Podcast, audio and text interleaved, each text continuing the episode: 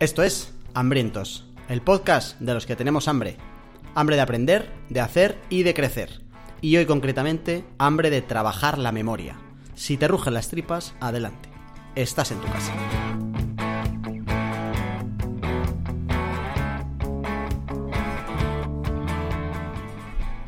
Vuelve Hambrientos, por fin. No sé si es la segunda o la tercera temporada, no hemos decidido si se acaba la temporada, creo que no. Pero vuelve Hambrientos, vuelve más fuerte que nunca, que es lo que se suele decir cuando vuelve la gente. En plan, vuelve más y mucho mejor.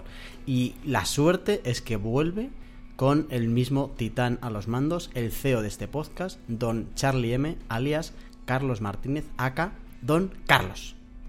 ¿Qué tal, Jorge? Tiburón blanco. ¿Tiburón blanco acojona? Eh, el caso es que si, si, si recoges hilo y te acuerdas que esto es por cosas que le gritas a la peña escalando, no tiene mucho sentido porque me juego todo mi dinero que un tiburón blanco escala mal. Seguramente. Pero parece un buen bicharraco, así que me vale.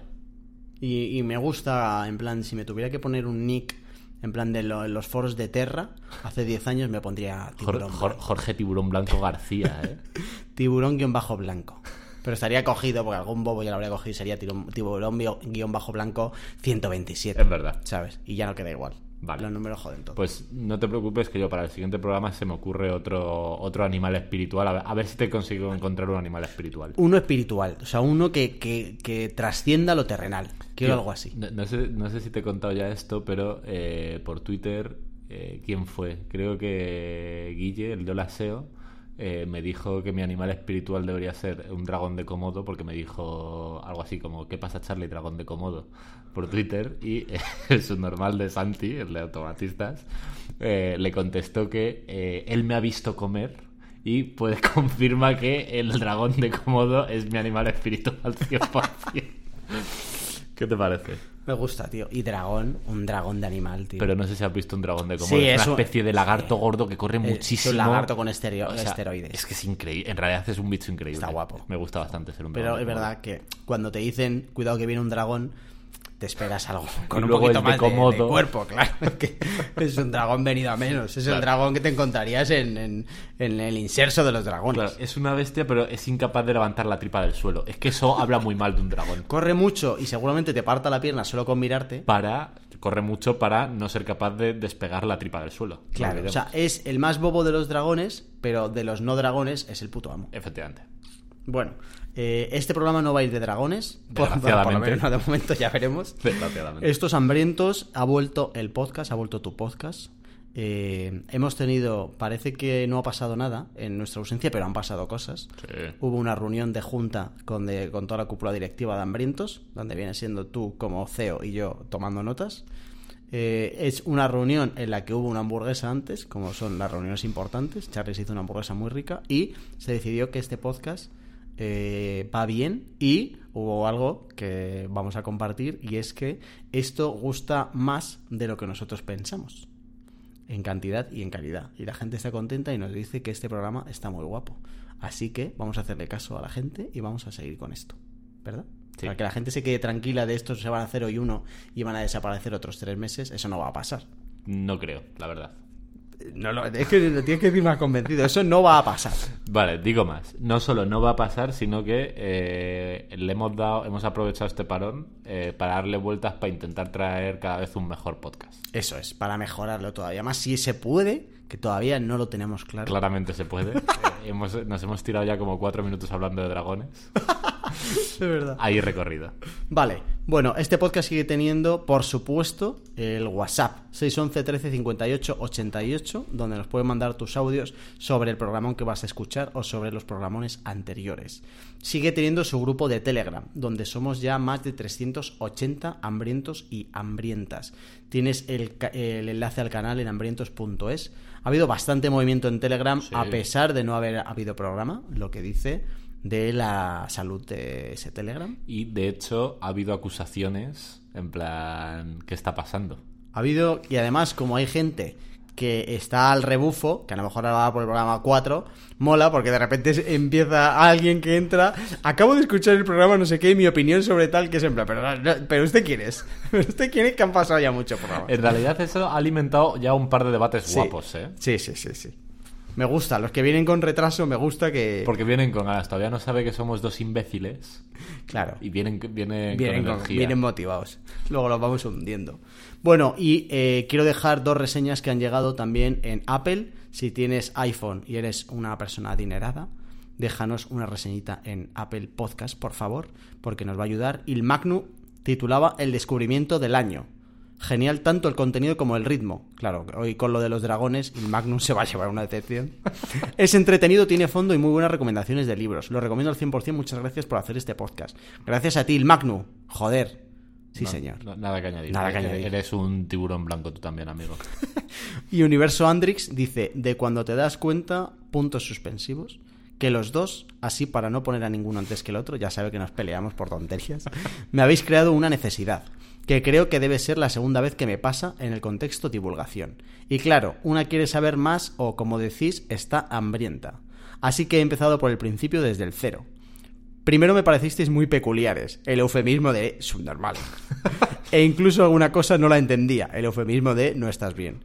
Mamadísimo en mi pueblo es otra cosa. Claro, eso es verdad. La, la verdad es que, siendo como hablo yo, me parece un milagro que mucha gente me siga al hilo, ¿eh? Sí, es verdad que yo mamadísimo siempre ha sido de alguien que va hasta arriba de alcohol, pero no alguien que esté muy fuerte. Yo siempre lo he llamado matraca.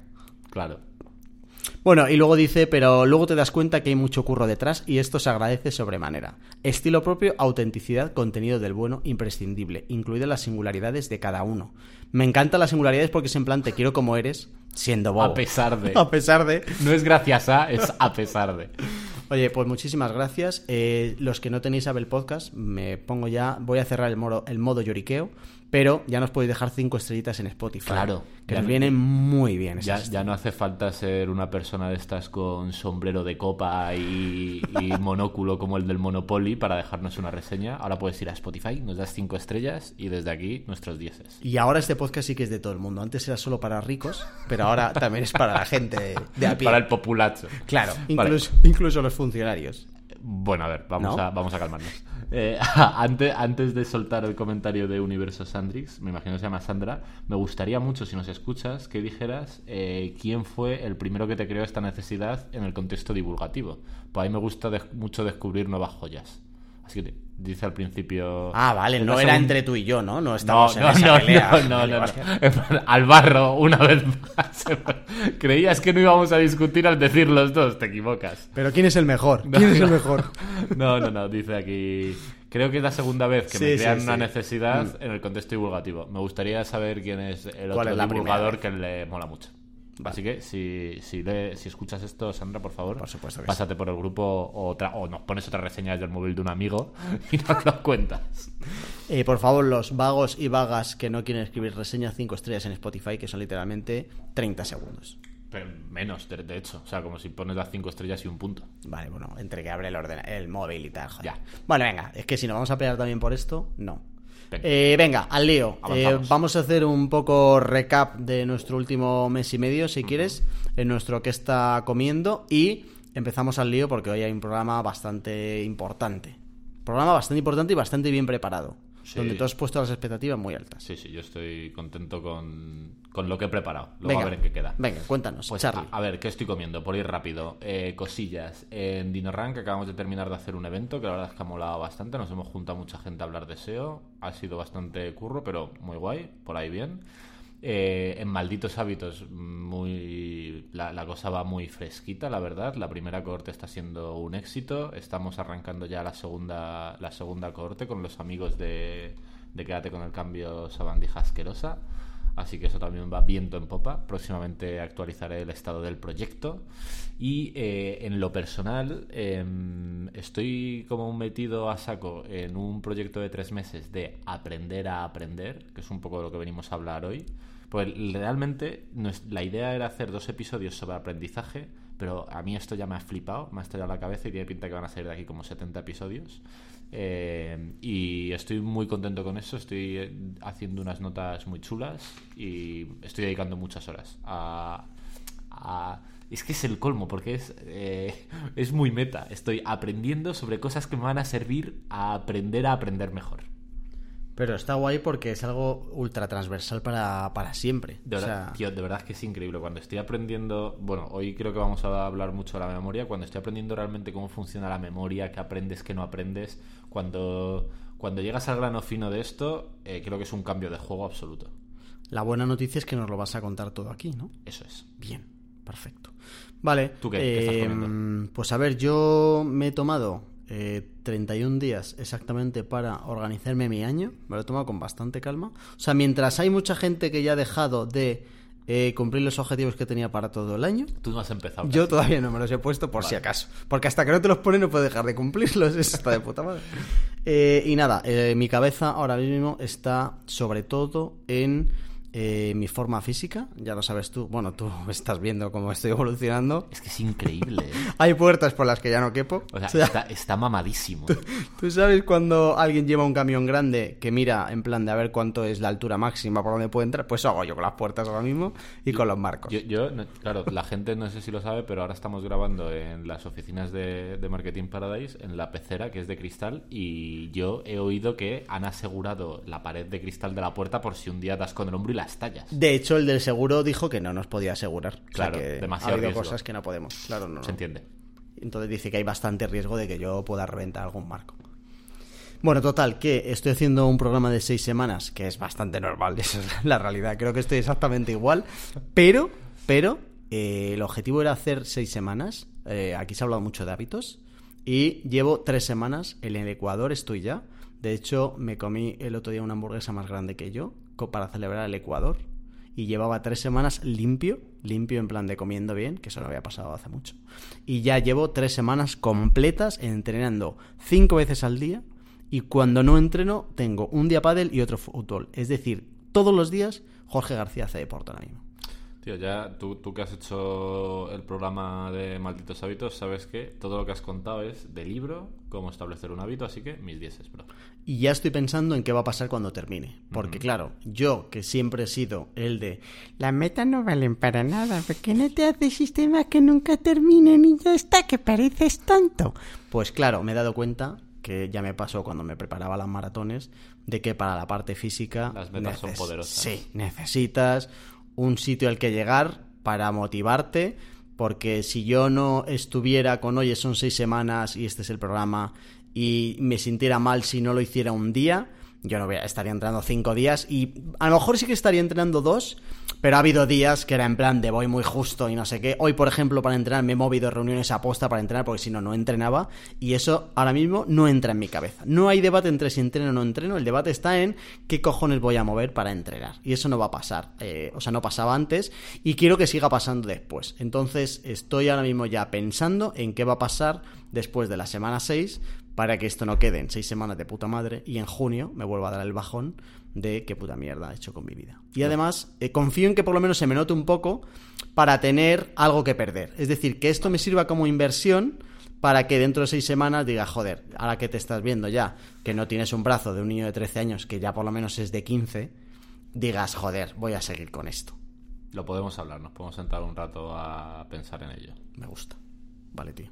Y nada más de leer, eh, quiero confirmar que creo que no lo hice, la última vez lo comenté el tema de las 12 reglas para vivir de nuestro amigo Jordan Peterson. Eh, basura. Desde aquí, todo el cariño. Creo que están bastante mejor sus charlas en YouTube que sus libros. Su libro es bastante matraqueo, es aburrido, aporta bastante poco y además me jode mucho cuando gente que entre comillas está más cerca de la ciencia, en psicología como tal, está todo el rato utilizando pasajes de la religión y apoyándose en historias de la religión que son pura fantasía que lo podía sacar de Harry Potter para apoyarse luego en sus teorías de la vida y tal. Ojo. Ridículo. Ojo que eh, al, al colectivo religioso todavía no le habían caído palos. Me gusta bastante que lo hayamos puesto al nivel de Harry Potter ya como pa- para ir de frente. Claro, no había caído en eso, pero efectivamente. Bien, eh, pues ya está. Venga, vamos a meternos al lío. Venga. ¿Vale? Eh, hoy venimos a hablar de la memoria. Un tema que mola mucho, que vienes, tú traes bien preparadito. Charlie, te cedo los honores. Lo primero, ¿por qué tenemos que hablar de la memoria? Vale, pues a mí esto me ha estallado la cabeza porque... em, no- no- mm, esto quizás es un poco una encerrona, pero no sé, creo que no te has leído a fondo la escaleta. ¿Tú cómo definirías la memoria, tío? ¿Qué es para ti la memoria? Eh, la memoria es la herramienta que utilizo para recordar eh, cosas que eh, ya he vivido o que he leído, o, o sea, cosas que han pasado por mi cabeza, la herramienta que utilizo para recuperarlas. ¿Vale? Me lo he inventado así. razonablemente bien tirado, pero eh, yo cuando he empezado a empollarme esto, he llegado a la memoria básicamente porque quiero aprender a aprender mejor, ¿vale? Eh, y eh, la memoria es un- el- la puerta de entrada para todo esto. Y lo que tú has definido como memoria, que es más o menos lo que definimos todos como memoria, es apenas el 10% de lo que hace la memoria realmente. ¿Vale? Vale. Así que eh, de Qué entrada es un, es- es un tema muy loco que a mí me ha estallado la cabeza muy fuerte. Eso, la memoria lo hace, por supuesto, eso que has dicho, Ajá. pero la, la memoria es muchísimo más, ¿vale? Y em, nuestra idea, de hecho, era hacer un par de programas de aprendizaje, pero en cuanto nos hemos sumergido de verdad en esto, hemos visto que hay que hacer un pit stop en la memoria y hablar de esto. Así que, básicamente, hablamos de esto porque... eh, es, esto es la memoria es la base del aprendizaje, pero de otras tantísimas cosas, ¿vale? Vale, ok. Así que, eh, como en el fondo eh, todo esto va a ser un medio para un fin, a ti te da igual la el concepto de la memoria, a mí también, a ti te puede interesar aprender mejor. Eh, vamos primero a ubicar qué es un poco el aprendizaje. ¿vale? Venga. Y eh, quiero hacer como esta especificación porque hay muchas definiciones de aprendizaje y la que yo voy a dar aquí ni siquiera es muy científica pero creo que es útil para nuestros, nuestros objetivos. Vamos a definir, a definir para siempre que hablemos en esta serie el aprendizaje como cualquier cambio duradero en el repertorio conductual de una persona, ¿vale? Eh, y pongo énfasis en duradero, porque el aprendizaje, entre otras cosas, esta no es una buena definición científica, porque cualquier cambio en el repertorio conductual de una persona, sea duradero o no, es aprendizaje, ¿sabes? O sea, cuando tú te estudias los ríos de España el día antes de un examen y al día siguiente los vomitas y dos días después ya no eres capaz de decir ni uno, para la psicología eso es aprendizaje, ¿vale? Pero entiendo que para nuestros fines no, porque eh, como tú has dicho al principio muy bien en la definición de memoria, eh, para ti aprender tiene con- mucho que ver con la capacidad de volver a traer eso a la luz. ¿vale? Entonces, mientras que para la psicología lo puedas traer a la luz o no, ya es aprendizaje, para nosotros no. Tiene que ser el cambio duradero, punto uno. Y punto dos, y esto es importante, eh, la definición es cualquier cambio duradero en el repertorio conductual de una persona. Aprendizaje también es, lo que pasa es que ya lo tienes tan interiorizado que ni te lo parece, que cuando tú encuentres una puerta, sepas automáticamente que si accionas el picaporte, esa mierda abre y puedes pasar, ¿vale? Entonces vamos a entender como que aprendizaje son muchas más cosas, no es solo retener una fecha, es también eh, tener ese conocimiento, es también ver que cuando a una persona se le saltan las lágrimas, puede ser que esté triste, pero también puede ser que se esté muriendo de la risa. Eh, aprendizaje también es eh, muchísimas otras cosas, ¿vale? O sea, no tiene que ser el conocimiento puro, pero sí que haces el ejercicio de ir como a tu desván para ver qué cojones es esto. O sea, lo haces muy rápido, pero tú cuando vas a abrir una puerta sabes cómo se abre una puerta porque ya has visto cómo se abre una puerta antes, ¿no? Claro, lo has aprendido. Al final se puede resumir eh, gracias a la memoria y al aprendizaje, porque eh, hayamos definido el aprendizaje, ahora vamos a definir la memoria, ¿vale? Y la definición también pasa como con el aprendizaje. Me he dado cuenta, tío, cuando me he sumergido en esto, que eh, los psicólogos tienen problemas muy gordos para definir conceptos que parecen muy sencillos, como aprendizaje, muy difícil de definir, memoria, muy difícil de definir, o incluso atención. He visto que hay hostias y verdaderas guerras entre escuelas filosóficas diciendo en plan, pero sois tontos, esto no es la atención. O sea, muy fuerte. Qué guay eso. Pues eh, la memoria, al parecer, también es algo bastante difícil de acotar eh, fácilmente, pero para nuestros fines también, y esta definición ya es más eh, académica, eh, la memoria es la habilidad del cerebro de moldearse a partir de nuestras experiencias y conseguir eh, responder de forma más adaptativa a nuestro entorno. Así que cualquier cosa que tú experimentes y que haga que la próxima vez que te encuentres con algo que se le parezca te ayude a dar una respuesta mejor, es positivo, ¿vale? Si tú te encontrases una puerta y no tuvieras ni idea de qué es una puerta, ni del, ni del concepto, ni de manivela tal, seguramente te costaría mucho atravesar. Si alguien te lo explica ya, puedes dar una respuesta más adaptativa. Yo hago aquí- eh, pulso aquí y puedo entrar, ¿vale? Entonces, cualquier cosa que vaya en esa línea eh, lo- es un trabajo de la memoria, ¿vale? Vale. Entonces, eh, con esta definición, cualquier experiencia o acción modifica nuestro cerebro, porque esto es muy fuerte. Eh, al parecer, como que no me quiero meter en camisas de once varas porque yo no, no, termino, todavía me queda mucho por profundizar y no termino de entender bien eh, cómo funciona. Pero la movida es que en la cabeza hay como mazo conexiones neuronales y según vas aprendiendo, aunque vamos a referirnos a la memoria todo el rato como una especie de cubo que llenas, porque es más cómodo, realmente no es un cubo, es un proceso y tiene que ver con conexiones neuronales eh, conectándose las unas con las otras, ¿vale? Entonces, siempre que haces un aprendizaje, una serie de conexiones se hacen con más fuerza o menos fuerza que tendrá que ver luego con que las puedas recordar, etcétera, ¿vale? Pero siempre que eh, tienes una experiencia en tu vida o haces una acción, una serie de conexiones en tu cabeza se hacen. Eso modifica el cerebro y todas las que te habiliten a la próxima vez que en el entorno se te presente una situación parecida eh, te, funciones mejor, eso eso es la memoria y eso es el aprendizaje, ¿vale? Pero en la memoria también entra, porque, eh, o sea, entiendo, en plan de el ejemplo de la puerta se ve muy claro, que, y ok, o sea, estamos aprendiendo que de ahí tiras de la memoria, pero los conceptos que no ataquen al entorno y que no te ayuda a responder, o sea, por ejemplo, el ejemplo que ponías antes de los ríos, que no te ayuda a responder de forma más adaptativa al entorno, es simplemente que retienes un dato. ¿Eso también es memoria y se comporta igual que lo que acabas de explicar? 100% sí. Eh, el debate, y es un tema interesante que vamos a ver luego, es qué es más adaptativo.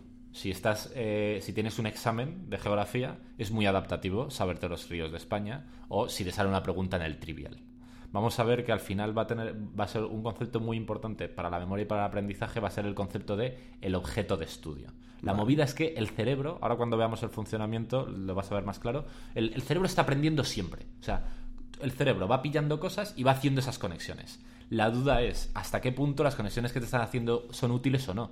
A ti, por ejemplo, si tuvieras ahora unas conexiones súper afinadas para oír eh, un crujido de hojas y saber si eso es un ciervo o un león, para ti sería cero adaptativo.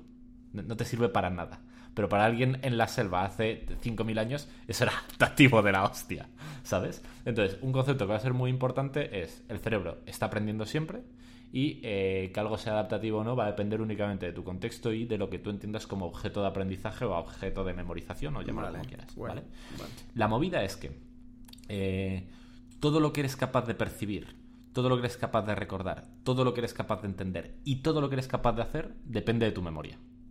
¿Vale? Entonces, cuando, si tú tienes, por ejemplo, un buen oído y eres capaz de escuchar una melodía y decir, eso es un do mayor, por ejemplo, o eh, eres capaz de probar algo y decir, mm, esto le has echado abajo a la comida, eso tiene que ver con la memoria y con el aprendizaje. ¿Vale? Eh, todo lo que seas capaz de recordar, desde los ríos de España hasta qué pasó en tu cumpleaños 17, que seguramente no seas capaz de recordarlo, eso tiene que ver con tu memoria. Todo lo que seas capaz de entender también, desde el funcionamiento de una puerta hasta la física de partículas. Y incluso todo lo que eres capaz de hacer, como el esquí fuera de pista o el esquí normal. O incluso eh, que a ti, eh, si te lanzan una pelota y estás con una pala de, de pádel, el acertarla porque realmente es, un acto muy, muy complejo, ¿vale?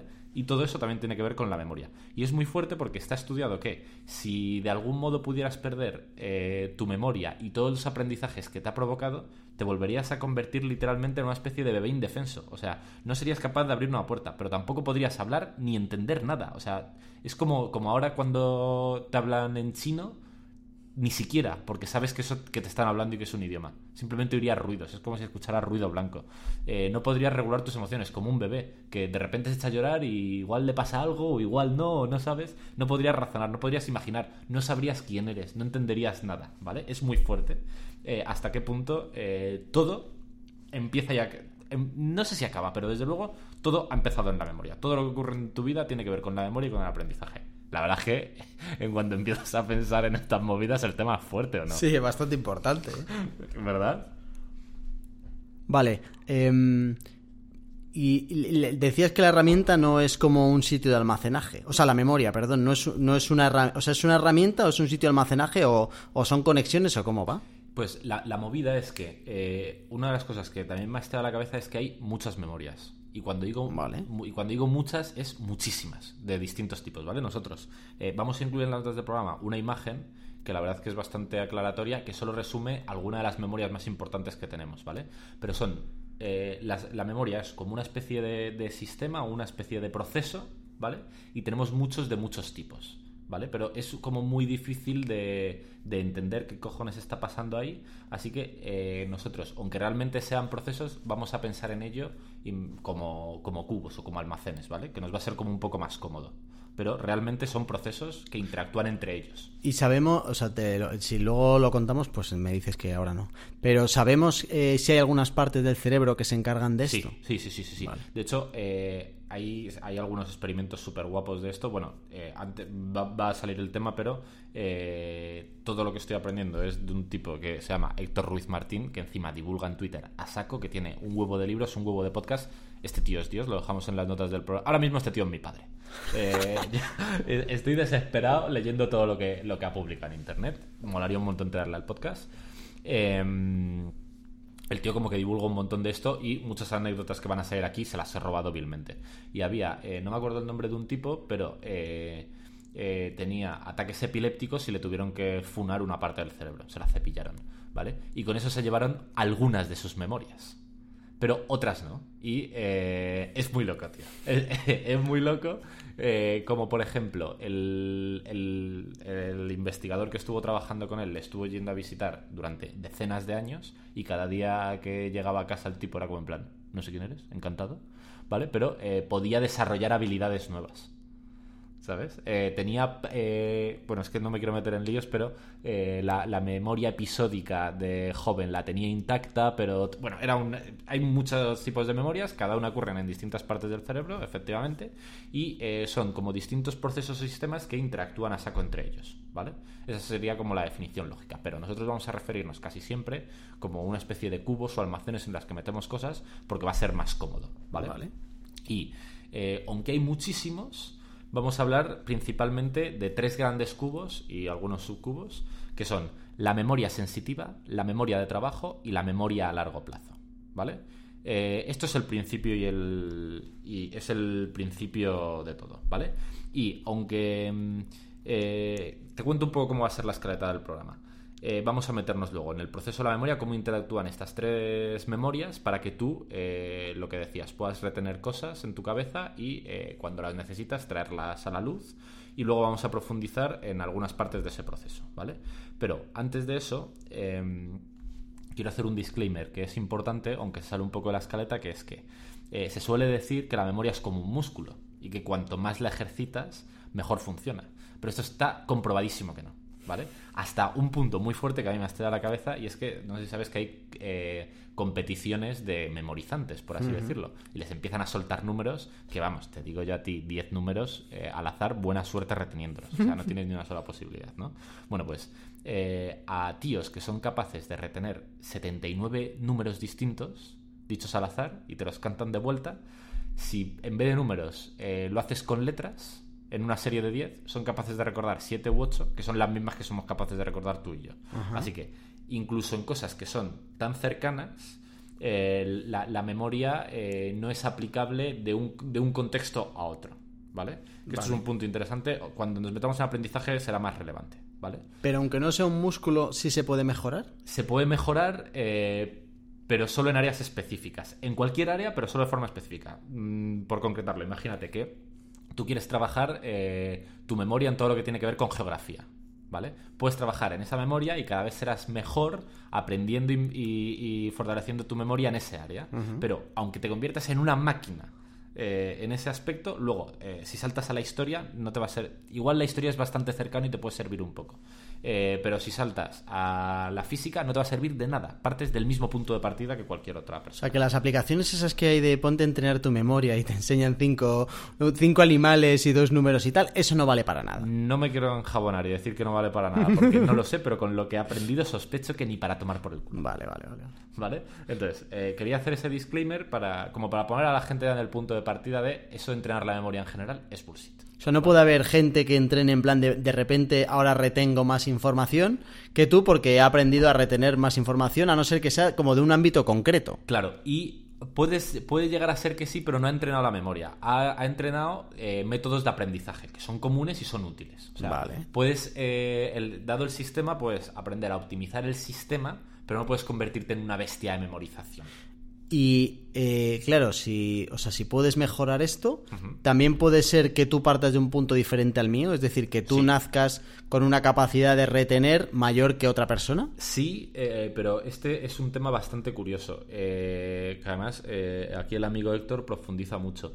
Eh, las principales causas de que una persona sea mejor aprendiz que otra tienen poco que ver con lo genético, por así decirlo, aunque hay, hay excepciones, ¿no? Si puedes tener eh, cualidades fuera de la norma, por arriba o por abajo, y entonces sí. Pero para la inmensa mayoría de las personas no tiene que ver tanto co- con, eso, sino con el punto de partida, en un área específica, ¿sabes? Vale. Eh, de hecho, al parecer eh, está bastante comprobado que los niños que tienen mejor desempeño académico son los que vienen de familias en las que tienen un vocabulario rico, pues tienen un mejor punto de partida. ¿Vale? O sea que no es una cuestión tanto eh, de eh, económica, sino cultural. Y encima es muy fuerte porque, claro, cuanta más punto de ventaja tienes, el tío lo explica con una metáfora que mola mucho, es que no es que empieces la carrera desde más adelante, sino que encima como estás adelante corres más rápido. ¿Sabes? Ya, Entonces, eh, claro. No, no, no puedes. eh, o sea, las principales diferencias no tienen tanto que ver con cuestiones genéticas, eh, sino con eh, estrategias que utilizas para aprender y conocimiento de áreas concretas. Qué bueno. ¿Vale? Eh, dicho esto, eh, que ya hemos hablado un poco de eh, qué es la memoria y qué impacto tiene en nuestra vida y los tres grandes áreas de la memoria que intervienen en el proceso de aprendizaje, que son, insisto, memoria sensitiva, memoria de trabajo y la memoria a largo plazo, vamos a meternos en los procesos de la memoria para el aprendizaje que participan estas tres áreas. ¿vale? Eh, la memoria sensitiva, por así decirlo, es donde empieza todo, ¿vale? Eh, dentro de esta memoria más grande hay cinco tipos de submemorias, una por cada sentido, Ajá. ¿vale? Entonces piensa, vuelve a pe- piensa en ello como un cubo. Todo lo que entra por los ojos va a un cubo, todo lo que entra por el oído va a un cubo, todo lo que entra por el tacto a otro, oído a otro, gusto a otro, ¿vale?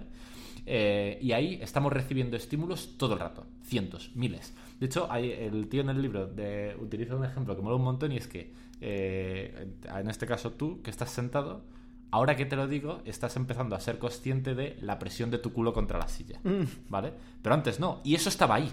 Simplemente eh, no estabas percibiéndolo, pero eso lo estaba recibiendo, ¿vale? O eh, unos colores en tu vista, o un ruido, un pequeño zumbido que se oye eh, aquí al lado. Hay un montón de estímulos que estás recibiendo a saco, ¿vale? Y que se están almacenando ahí. La duda es cuáles pasan a primer plano y cuáles no pasan a primer plano, ¿vale? La memoria sensitiva hace esto, como recibir, recibir, recibir, recibir y ya está, ¿vale?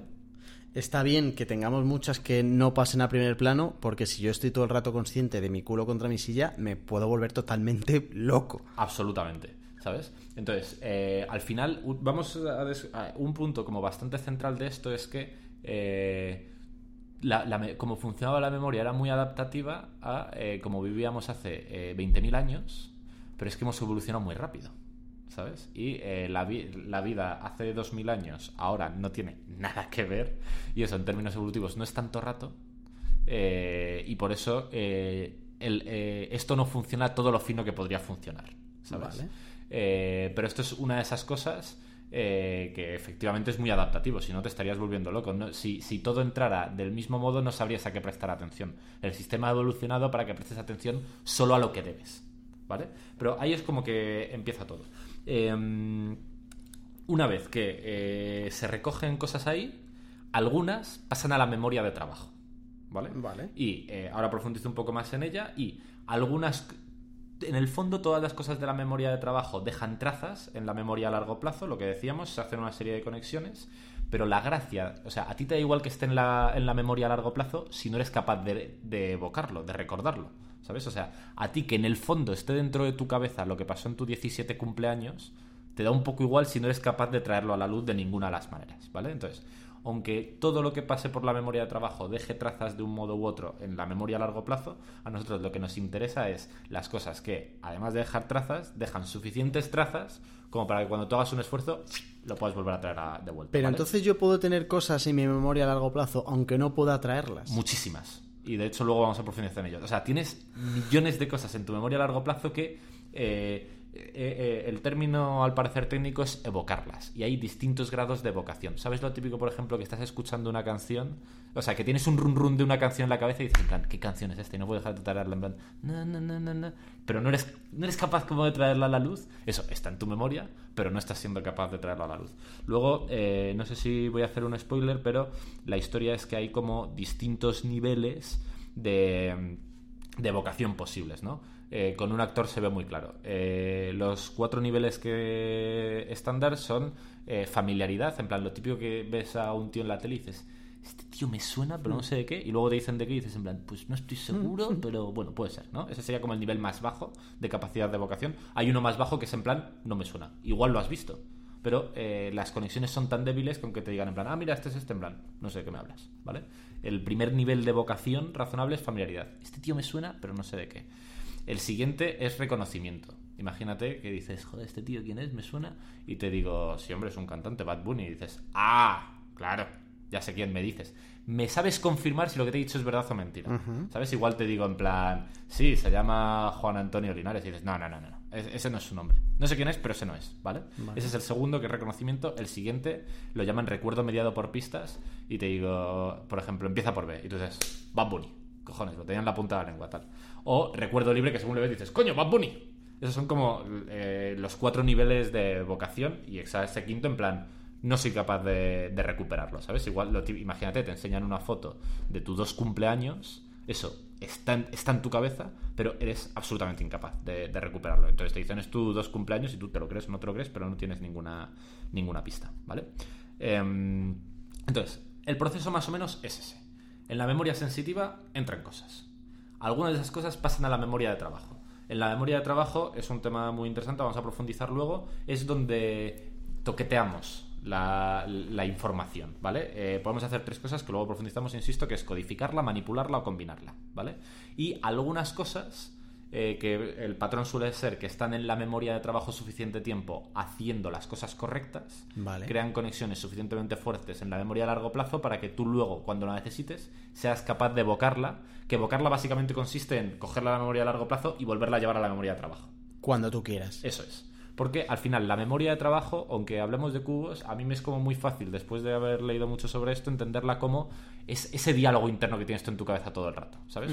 La- Las ideas que tienes cuando estás imaginando, cuando estás pensando, cuando estás hablando. Eh, eh, ese como pequeña ventana es un poco la memoria de trabajo. O sea, em, tío, en- entiendo por esto que eh, lo interesante es que tú tengas el control de qué quieres mandar a la memoria de trabajo, porque lo mismo que habrá cosas que sí, habrá cosas que no quieras. Bueno, claro, pero si, tío, si no es un, si no es un sitio donde almacenar, tenemos un tope. Claro, esta es una de las cosas muy interesantes, ¿vale? En plan, eh, en, la mem- la memoria, en la memoria sensitiva las cosas están de paso.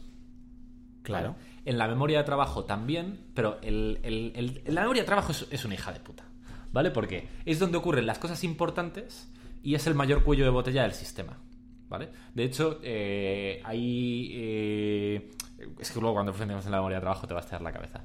Eh, no puedes manejar prácticamente eh, muy pocas cosas en la memoria de trabajo. Y además, como intentes forzarle a la máquina con más cosas, no llega a un punto de que no entran más cosas, sino que se desborda y pierdes todo lo que había. co- como si resetaras el ordenador. ¿No te ha pasado un montón de veces, por ejemplo, que estás intentando hacer una cuenta difícil y estás ahí como en tu cabeza multiplicando números difíciles y de repente llega un punto que como que eh, se, se te cae el castillo de naipes y dices en plan ¿qué cojones? O sea, no, no- no- no es que no sepa retrotraerme al paso anterior, es que no, sé qué ha pasado en mi cabeza. Yo, ahora que estoy, es ot- otra de mis cruzadas, eh, estoy aprendiendo a jugar al tute en plan bien y estoy llegando mucho tiempo a aprender a contar cartas. Y pasa esto todo el rato, ¿sabes? Estás intentando contar cartas y de repente hay un momento que la memoria de trabajo gripa y pierdes toda la cuenta de cartas que llevabas, ¿vale? Eh, ¿Cómo es la vida, eh? Alguien al que le han apodado dragón de Komodo ha cogido del tute y lo llama cruzada. Claro, o sea, más aún, está aquí leyendo cosas súper sesudas de cómo funcionan los distintos tipos de memoria para aprender a, a contar putas cartas. O sea, lo de Bill Gates y el cambio climático no es nada alrededor de la Hombre. cruzada de, de contar en el tute, ¿eh? Otro día abrimos ese melón, eh, el tute, ese, me río yo del mus. Me imagino a del Bill, y del póker. me imagino a Bill escribiendo un email en plan, querido Charlie, Por fin alguien está haciendo lo importante. Mucha suerte con tu trabajo. si necesitas ayuda, me avisas. ¿eh? Bueno, vo- voy a pasar de- por alto eh, esta faltada, ¿vale? Eh, pero esa es una característica, luego cuando lleguemos a la memoria de trabajo, muy curiosa, ¿vale? Y la memoria a largo plazo es, no está confirmado, pero a efectos prácticos, inacabable. Con los años que vivimos... Qué guay eso. Con los años que vivimos, aparentemente, y la, y la capacidad que tenemos de nuestra memoria de trabajo, nuestra memoria de trabajo nos limita el ancho de banda. Con ese ancho de banda y los años que vives, no hay un momento en el que se te pueda llenar la memoria a largo plazo. ¿Vale? Es como un poco. eh, Es la hostia eso, tal y como está el tema. Es un, es un tema muy curioso, ¿vale? Entonces, el proceso. de- de- dejo una foto, es una foto hecha a boli muy guarra eh, en las notas del programa, pero que, que especifica un poco cómo es esta movida. En la memoria sensitiva, eh, en la memoria sensitiva entran estímulos, ¿vale? Muchos los recibimos y se fugan y los perdemos de vista, ¿vale? Unos cuantos, a través de la atención, pasan a la memoria de trabajo, ¿vale? Esto, esto que pasa a la memoria de trabajo vamos a llamarlo, porque nos sea cómodo todo el rato, información. Aunque no tiene por qué ser información, pueden ser muchísimas cosas, ¿vale? En la memoria de trabajo llega lo que nos llega, lo que nos filtra la atención a través de la memoria sensitiva o también cosas de la memoria a largo plazo, ¿vale? Yo, por ejemplo, te puedo... Cuando evocas. Claro, yo por ejemplo te puedo decir ahora mismo, oye Jorge, ¿de qué color es un oso polar? Que también es un ejemplo que utiliza el amigo Héctor. Entonces, por un lado tú has recibido mi pregunta, eso ha, tra- ha entrado a través de tu memoria sensitiva, yo- has oído una serie de cosas, eso lo sabes descifrar en lo que significa y tu cerebro te ha traído la imagen de un oso polar y te ha llegado la información de blanco. ¿Vale? Entonces, te ha llegado información por un lado, te ha llegado información por otro lado, la has manipulado y has llegado a la conclusión blanco, ¿vale? En la memoria de trabajo es donde ocurre todas esas cosas. Entonces, la memoria de trabajo recibe por la memoria sensitiva y eventualmente recibe cosas por la memoria a largo plazo. Y ahí con esa información, insisto, es un nombre que vamos a utilizar ahora para nuestros menesteres, pero no es correcto. ha- Hacemos cositas, codificamos, manipulamos, etcétera, ¿vale? Y eh, alguna de esa información la perdemos, y lo digo entre comillas porque aunque deja trazas en el cerebro, para nuestros fines, si no somos capaces de evocarlo, nos sirve de poco. ¿vale? Entonces alguna la perdemos y otra la almacenamos en la memoria a largo plazo. Y una vez que está almacenada en la memoria a largo plazo, la podemos evocar, ¿vale? Me gusta también decir que de la memoria a largo plazo, eh, en el fondo no se pueden fugar las cosas porque una vez que entran están ahí. Y, y la prueba de que están ahí, que es un tema muy curioso, es que si tú, por ejemplo, me imagino que no te acuerdas ni de coña la tabla periódica. ¿Vale? No, hombre, entera no. Pero, pero ni, ni entera ni un trozo, seguramente. Si te digo que me digas 12 elementos de la tabla periódica, igual sudas. Me subestimas. Pero bueno, más allá de eso, lo curioso es que aunque tú no seas capaz de traer, de evocar la tabla periódica, digas en plan, es que, o sea, no tengo ni una traza. Si te pones a estudiarla tú y una persona, un clon tuyo, que nunca la haya pasado por la memoria a largo plazo, eh, esa persona tarda muchísimo más en aprender. Tú estás mucho más preparado, porque las conexiones están tan débiles que ni por casualidad puedes evocarlo, pero las conexiones están ahí. ¿Vale? Qué guay. Eso es una otra movida que está súper probada. Entonces, eh, en realidad, la información en la memoria a largo plazo, una vez que pasa ahí, nunca se fuga, lo que pasa es que se traspapela. ¿Sabes? Eh, yo me lo imagino como un almacén petado de cajas y dices, esto aquí está seguro. Ahora, hay miles de millones de cajas eh, sin marcar, no sé en cuál está. O sea, está, pero como quien tiene un tío en Segovia, ¿vale? Eh, el sistema funciona más o menos así, con una. eh, dejo una imagen en las notas del programa que se ve más o menos claro, ¿vale? Vamos a profundizar ahora en eh, las partes más importantes de este proceso, no, son, no todas, pero las más importantes que son la memoria sensitiva, la atención, que es la puerta de entrada entre la memoria sensitiva y la memoria de trabajo, ¿vale? Y un poco también desde la memoria a largo plazo a la memoria de trabajo, ¿vale? La atención es lo que hace que entren cosas a la memoria de trabajo, básicamente. Vamos a profundizar también un poco en la memoria de trabajo y eh, lo vamos a dejar ahí porque si no se va a ir muy largo. A ver si nos da tiempo a terminar la memoria de trabajo porque tiene mucha chicha, ¿vale? Eh, la memoria sensitiva, lo dicho, eh, son una serie de memorias, vamos a imaginarlas como cubitos, una para cada uno de los sentidos. Pero las más importantes y más estudiadas son la auditiva y la visual, porque son las más efectivas para todos los temas que tienen que ver con el aprendizaje, ¿vale? De hecho, cuando mm, hagamos un episodio de aprendizaje, veremos cómo eh, se puede utilizar esto para mejorar el aprendizaje. Y no es, eh, spoiler, no es lo que tú te crees, ¿vale? Pero ya llegaremos a eso. Eh, la gracia de esta memoria es que está captando miles de estímulos todo el tiempo pero casi ninguna atraviesa el filtro de la- atención para llegar hasta la memoria del trabajo, así que como la recibimos se pierden. Por ejemplo, lo que decíamos, el ejemplo. Si ahora te lo vuelvo a decir, vuelves a sentir tu culo contra la silla, la gravedad, vuelves a sentir ese efecto. Eh, y además, eh, hay una cosa curiosa y es que eh, este tipo de información es muy difícil de evocar. No muevas el pie, ¿vale? Pero intenta recordar la sensación como de contraer los músculos del pie. Es muy raro, pero en cuanto lo haces es como en plan, ah, sí, sí, sí, en plan, sé perfectamente lo que me hablas, ¿vale? Eh, funciona de una manera un poco curiosa. Eh, a efectos prácticos, la memoria sensitiva tiene mucha más vuelta de hoja, pero como no nos importa tanto la memoria, nos interesa el aprendizaje, lo único que queremos saber de la memoria sensitiva es que eh, es, la, es la principal puerta de entrada a la memoria de trabajo y que eh, tienen que superar todos los estímulos que capta, tienen que superar el filtro de la atención y poquito más. Un par de cosas aquí. Venga. Claro, todo lo que no es sonido y lo que ves, o sea, por ejemplo, el gusto, vale, yo pruebo algo y eh, no, no tiene que pasar por la memoria de trabajo para que la próxima vez que yo vuelva a probar eso, recuerde a qué sabía, ¿no? Eh, luego lo vamos a ver que eh, mm, el- la memoria a largo plazo se subdivide en varios tipos de memoria, ¿vale? Y unas de ellas, eh, para registrar algo, necesariamente tienen que pasar por la memoria de trabajo y otras no, ¿vale? Claro. En la memoria a largo plazo hay dos, la implícita y la explícita. Y dentro de la implícita, a su vez hay dos, que es la procedimental y la condicionada, y, la y en la explícita hay dos, que es la semántica y la episódica. Te hago una pequeña introducción como para abordar esto. No, venga, no, por no, por no mezclar escaletas. Venga, vale. Pero vale, o sea que entonces sí que hay, eh, o sea, el resto de sentidos sí que aprendes cosas, pero no tienen por qué pasar todo por la memoria de... A efectos prácticos, para casi todo, todo tiene que pasar por la memoria de trabajo y poner el foco en ella. Pero hay una serie de cosas muy concretas que pueden llegar a pasar eh, con metacognición baja y que se aprendan. Vale. Y están relacionadas principalmente con sentimientos o con, o con, eh, actividades, ¿vale? O sea, si yo te dijera ahora que me expliques cómo das un revés de, de ping-pong, es muy difícil. Y tú has podido aprender realmente sin poner el foco ahí, ¿vale? Pero eh, es porque es muy procedimental y de hecho es muy difícil de explicar. En plan, no, pues calculo la inclinación de la raqueta, muevo estos músculos del brazo, calculo dónde viene la pelota. Realmente no sabes qué hostias estás pasando, está pasando ahí, pero lo haces y punto, ¿vale? Entonces, ahí eventualmente en el gráfico se ve, puede pasar eh, desde la memoria sensitiva hasta la memoria a largo plazo sin pasar por la memoria de trabajo, ¿vale? Vale. Y para la condicionada también, en plan, te llevas un susto de la hostia con algo y luego de repente eh, no eres consciente de que de qué es lo que te ha dado mal rollo tal, pero en una situación se te queda algo ahí en el pechito y luego vives una situación parecida y te da un poco de ansiedad. Pero vuelves a no saber qué cojones está pasando ahí. Son como los ejemplos clásicos en los que puedes aprender algo e instalarlo en la memoria a largo plazo sin pasar por la memoria de trabajo. Pero al final la memoria más importante eh, para lo que solemos entender además como memoria es la semántica. Eh, si no pasa por la memoria de trabajo y se pone el suficiente foco en, en- en algo, no llega hasta allí. ¿Vale? Ok. Entonces, eh, memoria sensitiva, no tiene mucho más recorrido, ¿vale? Ahora, eh, para que algo entre en la memoria eh, de trabajo, que también se puede llamar memoria a corto plazo, tiene que pasar el filtro de la atención.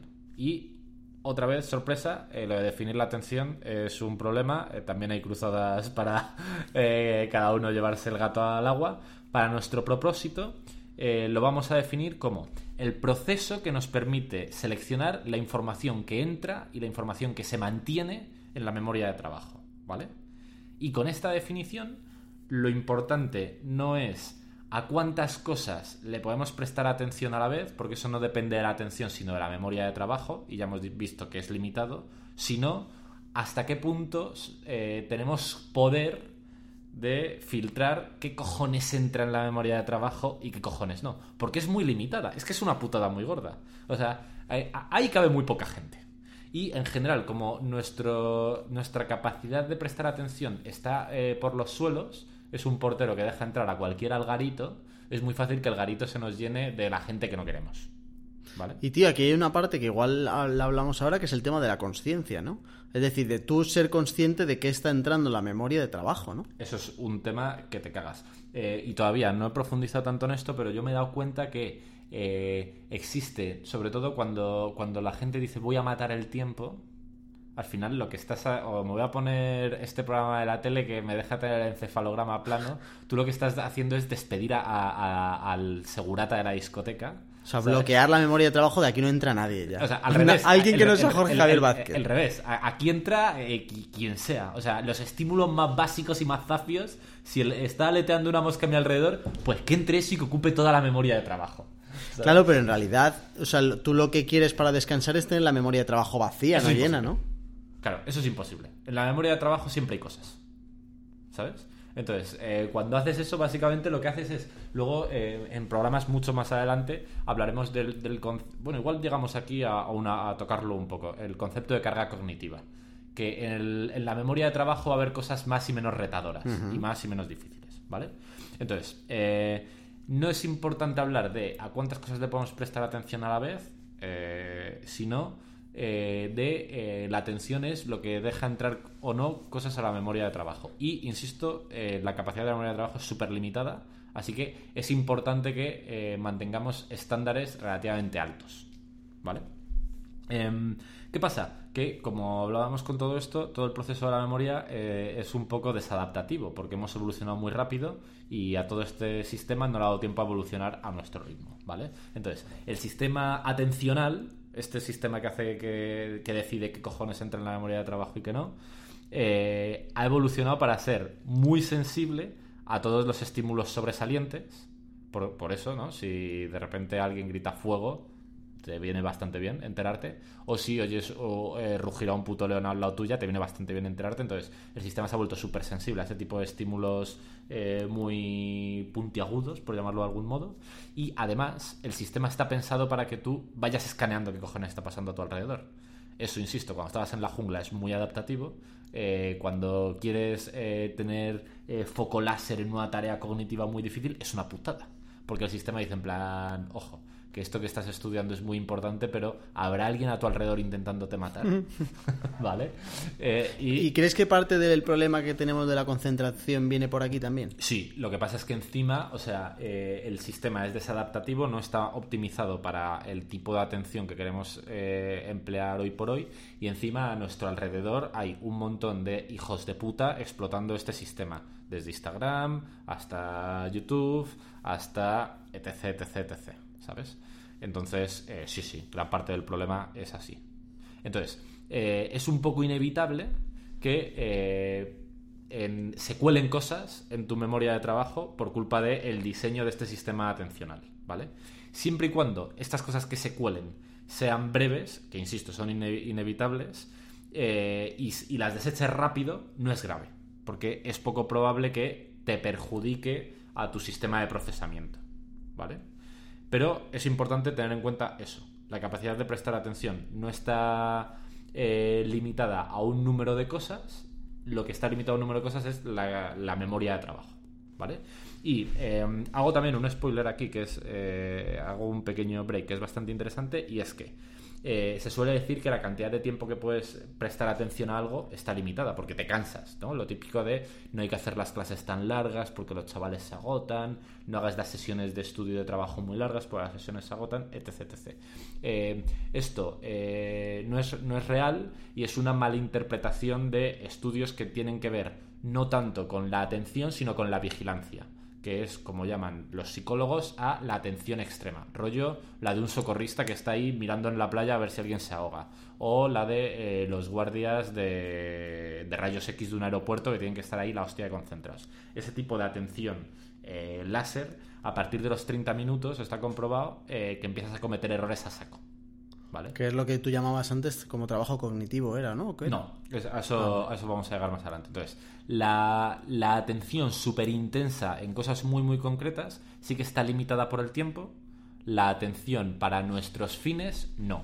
Entonces, lo que marca cuánto tiempo podemos prestar atención a algo no es capacidades fisiológicas, por así decirlo, y sobre las que no podemos actuar, sino únicamente eh, capacidades motivacionales. Vale. Si a ti lo que, eh, si en lo que a lo que estás prestando atención te interesa muchísimo, puedes mantener periodos de atención eh, extremadamente largos, de tanto en cuanto que te permitan tus capacidades físicas. Eventualmente te va a entrar sueño, te va a entrar hambre, te va a entrar ganas de hacer pis y va a bajar tu capacidad de hacer atención, eh, de, de prestar atención. Pero va a estar limitado por eh, motivos fisiológicos, no porque no puedas mantener la atención alta. Y a mí esto hay una frase que me gusta mucho, que aplico cosas de marketing, pero que aplica aquí, y es que no hay películas demasiado largas, hay películas demasiado aburridas. Si es un peliculón y dura tres horas, de puta madre. ¿Sabes? Y a cambio, no hay, no, no hay una película que sea mala que sea suficientemente corta. ¿Sabes? Y esto explica muy bien el por qué no prestamos tanta atención y le podemos meter más cosas a las cosas que nos molan. O sea, esto es como de básico para que la gente en bachiller pudiera elegir más o le- se le pudiera dar más importante a las cosas que te gustan que a las cosas que no te gustan. ¿no? Claramente, porque eh, al final, eh, como hemos visto, y pongo énfasis, para la inmensa mayoría de casos, no para todos, pero para aprender algo tiene que pasar por la memoria de trabajo y aguantar el tiempo suficiente. Luego profundizaremos en cómo se hace, cómo se consigue que algo se quede para siempre en la memoria a largo plazo, pero la esencia es hacer asociaciones con conocimientos que ya están ahí. Esa es como la panacea para que algo se quede en la memoria a largo plazo. Esto explica también lo que hablábamos antes de que la memoria no es tras- trasvasable de una disciplina a otra, ¿sabes? Si yo- cu- cuando yo empiezo a tener muchos conocimientos en geografía y me dan eh, algo nuevo entra en mi memoria de trabajo, es muy fácil que yo haga eh, conexiones con cosas que ya sé de geografía y por tanto que cada vez se pueda memorizar más y aprender más de esa temática. Por lo tengo más fácil hacer esas conexiones. Y, tío, esto también encaja muy bien con el discurso que hay de eh, cómo te pueden ayudar a explicar cosas a la gente con las analogías. Eso sí. ¿No? Que es, oye, eh, esto es el, eh, lo que se dice ahora de esto es el Netflix de la educación, el no sé qué, porque tú coges algo que la gente ya conoce y lo relaciona. Entonces te es mucho más fácil, ¿no? Efectivamente. De hecho, luego cu- cuando dentro de varios programas, porque eso mm, no, no llegamos ni a coña, eh, veamos eh, técnicas de aprendizaje y técnicas de enseñanza, las analogías y las historias es el número uno porque es muy fácil, sobre todo para un tema en el que alguien es virgen, eh, relacionárselo con temas en los que no es virgen. Claro. Y, y sobre el que tiene ya mucho bagaje en la memoria a largo plazo. Vale, guay. Entonces, eh, todo este tema de la atención es, es- es un tema gordo, ¿vale? Eh, y eh, por, por terminar de, de abordar este tema de la atención, hay un rollo que mola mucho, ¿no? Que es eh, que ya he puesto un poco de énfasis sobre él, pero lo voy a hacer más. Que es el rollo del multitasking. Lo típico de, ¿puedo hacer dos cosas a la vez? Sí, no, ¿o ¿qué? Eh, sencillamente no puedes hacer dos cosas a la vez. Lo que pasa es que el sistema es la hostia. Y igual, siempre y cuando no sobrecargues eh, tu memoria de trabajo y tu sistema atencional lo permita, puedes ir cambiando de una tarea a otra a, a toda puta hostia. Pero no van a la vez. Va primero una y luego otra, solo que van muy rápido. Claro, igual en milisegundos en plan, una, otra, una, otra, una, otra, ¿vale? Y hay eh, un par de ejemplos que dice el tío en el libro que me parecen muy curiosos y muy graciosos de hacer, pero hay uno que me parece además muy fácil y muy tontorrón y es, intenta contar del 1 al 10 lo más rápido que puedas. Hazlo. En- 1, 2, 3, 4, 5, 6, 7, 8, 9, 10. Lo podrías haber hecho incluso más 1, 2, 3, rápido. 4, 5, 6, 7, 8, 9, 10. Vale, y ahora al revés, del 10 al 1. 10, 9, 8, 7, 6, 5, 4, 3, 2, 1. Lo puedes hacer muy rápido. Ahora, intenta hacerlo al- eh, a la vez, en plan 1, 10, 2, 9, 3. Hostia. Intenta hacerlo a la vez. 1, 10, 2, 9, 3, 8, 4, 7, 5, 6. Y- pero bueno, y todavía te quedaría seguir subiendo y seguir bajando. Ah, es verdad. Pero, Me queda en el Ecuador. mi- mira la diferencia de velocidad. ¿Sabes? Porque eh, no puedes hacerlo las dos cosas a la vez. Sencillamente tienes que ir como cambiando de- el chip en plan plas, plas, plas, plas, Claro. plas, plas, plas. Y lo dificulta un montón. Pero hay excepciones, ¿vale? Y puedes hacer varias cosas a la vez siempre y cuando solo una eh, te requiera espacio en la memoria de trabajo. Vale. Y esto engancha mucho con los hábitos, que es un tema muy interesante. Porque tú cuando tatas los cordones, o sea, de hecho si ahora te digo cuáles son los movimientos que tienes que hacer para atarte los cordones, igual sudas. Y no me lo sabes explicar. Y coges unos cordones y te los atas perfectos. Y te digo, explícamelo. Y seguramente no puedas, porque eso ocurre con metacognición absolutamente baja. O sea, paupérrima metacognición. ¿Sabes? Entonces, cuando haces cosas que eh, han llegado a ese punto, puedes hacer varias cosas a la vez porque no te ocupa espacio en la memoria de trabajo, que es donde ocurren las cosas importantes. Por eso puedes sacar el coche de un parking mientras hablas, sin perder atención de la conversación, porque lo otro lo puedes hacer sin pasar por la memoria de trabajo. ¿Vale? Vale. Con esto tenemos atado todo el tema de eh, la. Todo el tema de la atención. ¿Nos metemos con la memoria de trabajo? Yo creo que no, yo creo que lo dejamos para el siguiente episodio. La próxima.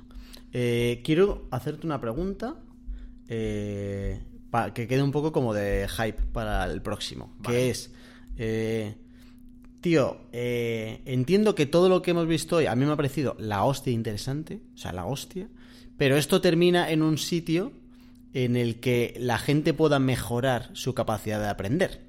Pero a lo loco. ¿Necesitas entender todo lo que hemos entendido hoy para saber dónde apretar? ¿O esto es... ¿Sabes lo que te quiero decir? Sí. Eh, necesitas eh, saber todo esto para saber por qué aprietas. Te puedo dar unas recetas Sí. básicas y eh, si las ejecutas de forma robótica va a mejorar tu aprendizaje. Pero no vas, no, no vas, a, ver que- no vas a saber por qué. Vale, vale, vale. ¿Vale? Entonces, te, te diría que hasta cierto punto sí. ¿Pero te ayuda a saber por qué pasa? Claro, Claro. di- diría que hasta cierto punto sí, porque si no, por ejemplo, efectivamente, cuando eh, es muy difícil que yo te transmita que eh, a- aprender de geografía te va a ayudar a aprender más geografía y potencialmente un poco más de historia de tanto en cuanto esté relacionado con geografía, pero no así de física de partículas, sin explicarte esto. Entonces, tú puedes simplemente comprarme el pescado y decir, vale, ok, entonces si quiero profundizar en un tema, eh, o sea, si quiero aprender de un tema, me merece la pena que mis conocimientos sean profundos en vez de amplios, que es una de las cosas que vamos a abordar más adelante. Entonces, me lo puedes comprar sin más y asegurarte que tus conocimientos sean profundos en vez de amplios, pero si quieres entender mínimamente por qué eso es positivo y luego sacar tú tus propias conclusiones, en plan, ojo, sabiendo que esto es así, mejor que esto lo enfoque asá. Vale. Necesitas pasar por aquí. Vale, y luego otra que dejo también para el hype del próximo programa, que es eh, entender cómo puedo aprender yo más rápido y mejor. ¿Me puede ayudar también a enseñar a los demás más rápido y mejor? Claramente. Qué guapo. Claramente, por, es- por esto mismo. Al final, eh, yo me metí en esto eh, casi exclusivamente porque yo quería aprender mejor y ahora me estoy volviendo loco a aplicar esto al programa de Malditos Hábitos, pues que tiene mucho, mucho, mucho sentido. Y algunas cosas, y, y sobre todo, tío, por eso creo que merece la pena eh, pasar por esta parte más teórica. Para empezar, porque creo que es muy chula y que merece la pena. Pero a mayores, porque me he dado cuenta que muchas cosas que yo hacía de forma inconsciente eh, son positivas y por qué. Y eh, Héctor Ruiz, cuando habla mucho de estas cosas, dice que eh, la mayoría de los métodos de aprendizaje y de enseñanza son subóptimos y que la inmensa mayoría de alumnos que destacan no es porque tengan condiciones especiales, sino que de forma absolutamente casual han llegado a los sistemas que mejor funcionan. Y eso les ha dado una ventaja salvaje sobre los demás. Pero estos alumnos casi nunca saben que sus métodos son mejores que el resto. Simplemente de, de- de pura potra han llegado un- una idea muy chula y con esto ya cerramos. Eh, la mayoría de la gente, cu- cuando eh, en este proceso que dejamos en la nota del programa la foto, hay varias partes importantes, ¿no? Eh, en la memoria sensitiva entran cosas. La atención filtra que entra en la memoria de trabajo. En la, me- la memoria del traba- de trabajo hace varias cosas que lo veremos en el siguiente episodio, pero una de las más importantes es codificar. Por ejemplo, cuando un niño está aprendiendo a leer, cuando ve letras, ve lo mismo que tú ves cuando ves símbolos chinos. Incluso más, porque tú cuando ves símbolos chinos ya sabes que eso significa algo, que es escritura, y un niño ni siquiera, ¿vale? Pero para el niño eso es absolutamente eh, nada, ¿vale? Pero para ti llega un punto en el que has aprendido a codificar y descodificar eso tanto que es imposible que veas una palabra sin leerla. Aunque no quieras leerla, no puedes hacerlo, ¿vale? Entonces, eh, tú eh, recibes cosas por los sentidos, las cosas que pasan en el filtro de la atención, pues puedes pasar por una palabra y pasar la vista muy rápido y ni darte cuenta que estaba ahí. Entonces, no, la, no la descodificas. Pero una vez que tiene algo ya está muy intrincado eh, en tu manera de, de codificar y descodificar, cuando pasa la memoria de trabajo, la, la descodificas, entiendes lo que hay, ¿vale? Y eventualmente la almacenas. Y tú cuando llegas al examen, lo que te piden es que evoques que te vayas a la memoria a largo plazo, cojas cosas y la traigas a la memoria de trabajo para que la cantes o para que la apuntes, ¿vale? Y eso hace que la mayoría de métodos de aprendizaje sean ridículamente subóptimos, porque consisten en eh, codificar todo el rato. Leer, leer, leer, leer, leer, subrayar, subrayar, subrayar, leer, leer, subrayar. Y eso lo único que te hace bueno es en codificar. ¡Qué sorpresa! Codificar mucho te hace bueno codificando. Lo que te hace bueno evocando es evocar. Entonces, eh, los alumnos, por ejemplo, que eh, una lectura tienes que hacer para, para meter esa información en tu memoria a largo plazo. Pero luego, todo el trabajo que hagas a mayores de codificar es subóptimo. Tienes que evocar. Y lo que no seas capaz de evocar, volver a codificarlo. ¿Vale? Claro, que es un puto coñazo. Cl- Es uno de los puntos que vamos a hablar de carga cogn- cognitiva. Aprender es difícil. Entonces, hay que diferenciar entre las cosas que nos hacen sentir bien, pero que no nos ayudan a aprender, y aunque nos den la sensación, ¿por qué nos dan la sensación? Por lo que hablábamos de los niveles de capacidad de evocar. Porque cuando lo vuelves a leer, te es Te familiar. suena, claro. Pero es que eso no te sirve para nada. ¿Vale? Pero es muy cómodo. eh, y eh, hacer las cosas difíciles. Luego, cuando, cuando profundicemos en el próximo programa en la memoria de trabajo, vamos a ver que la memoria de trabajo puede ocuparlo paquetes de información, por así decirlo, y procesos que hacemos con esos paquetes de información. Por eso, si te digo que retengas dos números, 125 y 17, te es muy fácil. Y no te me cuesta nada mantenerlo. Pero si te digo que los retengas y que los multipliques, se llena la memoria, de traba- la memoria de trabajo a toda leche porque estás teniendo que retener paquetes de información y hacer cosas con ellos, ¿vale? Y eso cognitivamente es, es- es laborioso. Y eh, aprender es difícil. Entonces, eh, todas estas cosas, tío, tienen mucho impacto en lo que aprendes y en lo que enseñas.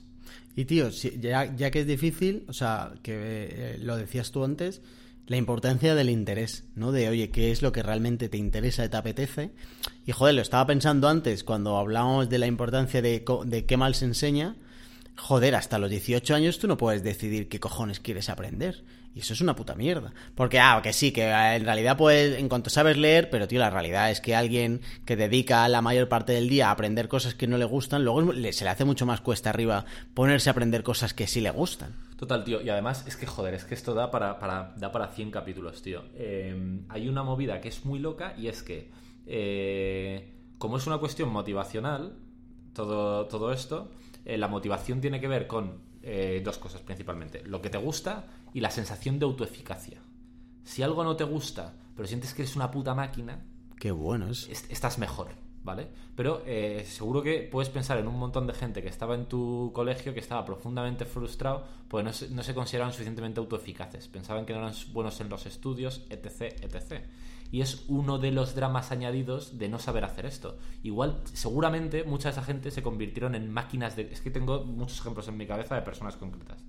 Eh, estoy seguro que eran máquinas de codificar pero nadie les explicó que lo que tenían que practicar era la vocación y cada vez tenían más sens- sensación de frustración, menos autoeficacia y menos motivación, por lo que lo hacían menos y peor, y es un círculo vicioso Ya. muy chungo, tío. Vale, por terminar el programa y dejar otro hype, eh, vamos a salir de este especial Aprender a Aprender. Tú vas a poder resumir para que todo el mundo se lleve en una hoja cómo cojones aprender de puta madre. En una hoja imposible, pero igual podemos... En una algo. hojita así, en plan dibujado y chuli, ¿no? Te, no lo sé por resumir esto. Algo... a- Venga, no nos obligues a aprender, Charlie, déjalo mascadito. anda. Algo, algo podremos explorar. Vale, bueno, pero aunque no sea en una hoja, aquí la gente va, va a poder saber, va a po- vamos a poder mejorar todos cómo aprender mejor. Pero eh, a lo loco, tío. Garantía, Pero- tenemos tu sello de dragón de cómodo. y a- pero, pero muchísimo, tío. Vale, tío. O sea, hay mucho margen de mejora aquí. Vale, ya está. Eh, muchas gracias, amigo Carlos. Muchas gracias, Jorge. Eh, nada más, hambrientos. Así, así se ha vuelto esto, a por todas. Aquí hambrientos ha vuelto a, a llegar a nivel máximo. Tío, es que, es que el, el episodio de la memoria de trabajo, que es el siguiente, va a molar hasta más que este. Poneos la alarma para que nadie se le salte. Cinco estrellitas en Spotify. Como novedad, por lo menos.